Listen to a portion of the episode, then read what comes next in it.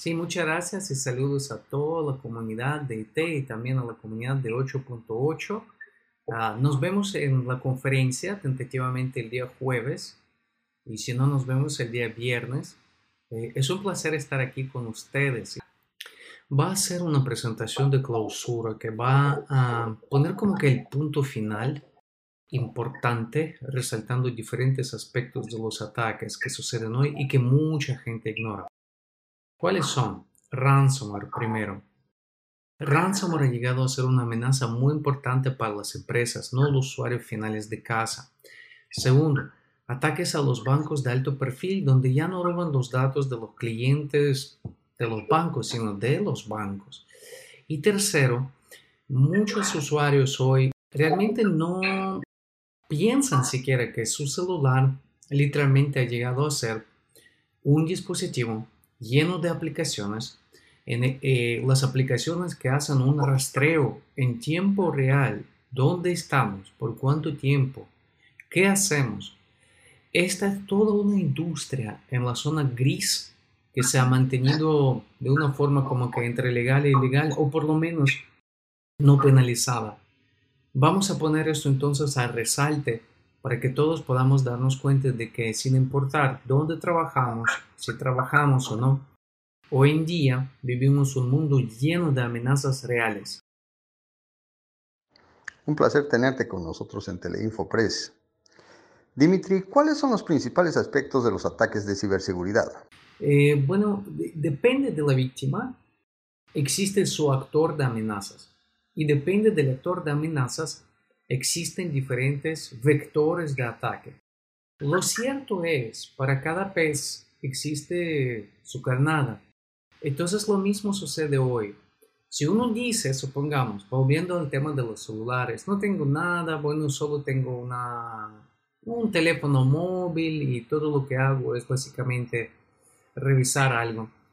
Vamos a descubrir cosas interesantes como nosotros personas llegamos a ser una especie de producto para las compañías que nos dan las cosas gratis. Alimentamos las bases, se nos puede predecir entonces el comportamiento, vendernos entonces las cosas de una forma dirigida o saber lo que vamos a hacer porque ya nuestro comportamiento está estudiado a partir de, del patrón de, de patrón de conducta.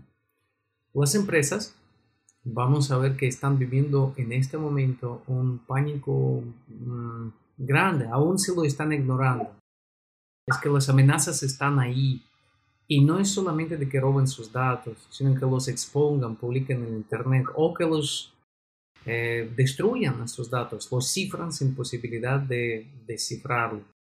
Así que eh, veremos algunos de estos como diferentes vectores de ataques, diferentes actores, diferentes víctimas y diferentes impactos. ¿Qué piensas de las estadísticas de malware en Latinoamérica?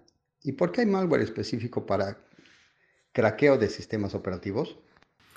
Pues eh, en cuanto al craqueo de los sistemas operativos está relacionando con la cultura que vivimos en Latinoamérica.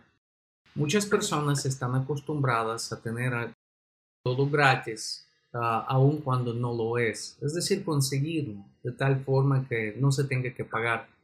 Bueno, cuando esto sucede, esto se llama técnicamente piratería, obviamente se tiene que asumir el riesgo de que lo que se va a instalar en la máquina puede que nos dé un programa craqueado, ¿no? o sea, de libre de pagar, pero también puede incluir alguna funcionalidad no documentada, es decir, acceso a nuestro sistema, nuestros datos, a lo que quiera.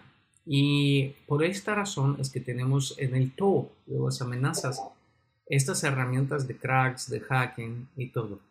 Eh, pero también el panorama de Latinoamérica siempre se ha caracterizado por algo muy particular e interesante.